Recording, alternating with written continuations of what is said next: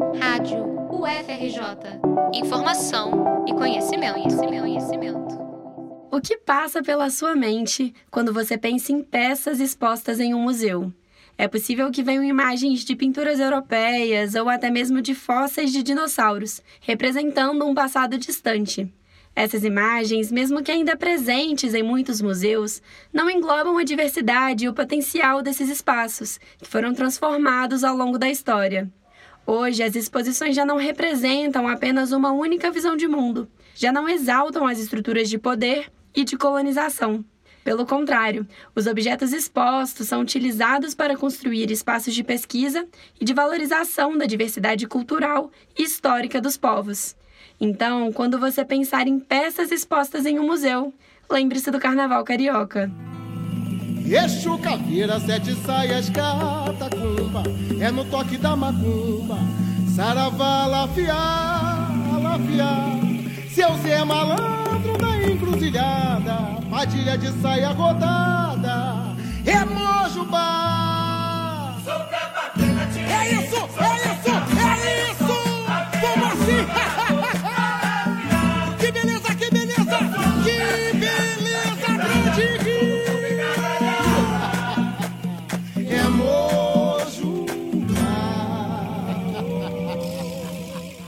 A Escola de Samba Acadêmicos do Grande Rio doou sete fantasias do seu desfile campeão de 2022 para o Museu Nacional. Com o tema Fala Majeté, Sete Chaves de Exu, a escola homenageou a entidade presente nas religiões de matriz africana, explorando a união entre a religião e o carnaval. As doações vão para o Laboratório de Antropologia do Lúdico e do Sagrado, o Ludens.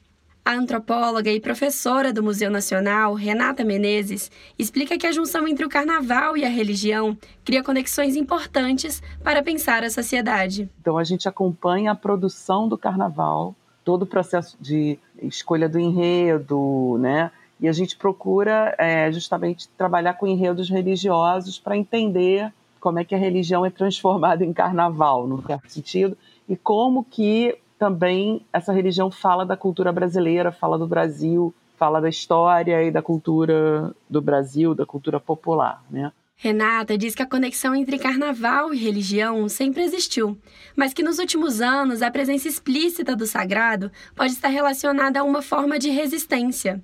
No caso das religiões de matriz africana, por exemplo, que sofrem inúmeras violências físicas, simbólicas e morais às suas crenças, a presença na festa popular pode significar uma manifestação contra a intolerância religiosa e em apoio à luta antirracista. O peso de exaltar Exu, como fez a Grande Rio em seu enredo, carrega um significado simbólico de reivindicar o carnaval como um espaço também religioso. A presença das fantasias da escola de samba no museu contribui para o reconhecimento da potência criativa das classes populares.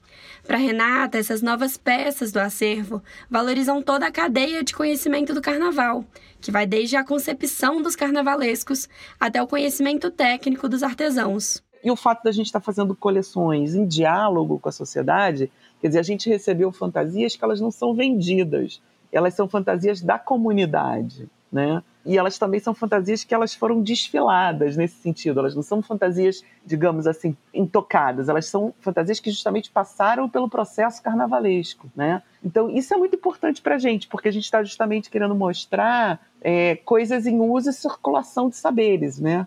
A presença do Carnaval Carioca no museu amplia o reconhecimento dessa festa popular como arte e como parte importante da cultura brasileira. O Museu Nacional, que teve boa parte do seu acervo perdido no incêndio em 2018, vem retomando suas atividades e tentando mostrar como a ciência está cada vez mais em diálogo com a sociedade. Ele é um museu muito frequentado por classes populares. Então, o Museu Nacional é um museu muito relevante, muito aberto. E a gente está querendo um pouco complexificar essa noção, aproveitando esse processo de reconstrução para chamar a atenção da sociedade, né? Que a ciência é dinâmica, a ciência está em diálogo. A gente também passou pela pandemia, a gente viu o papel da ciência como é importante, né?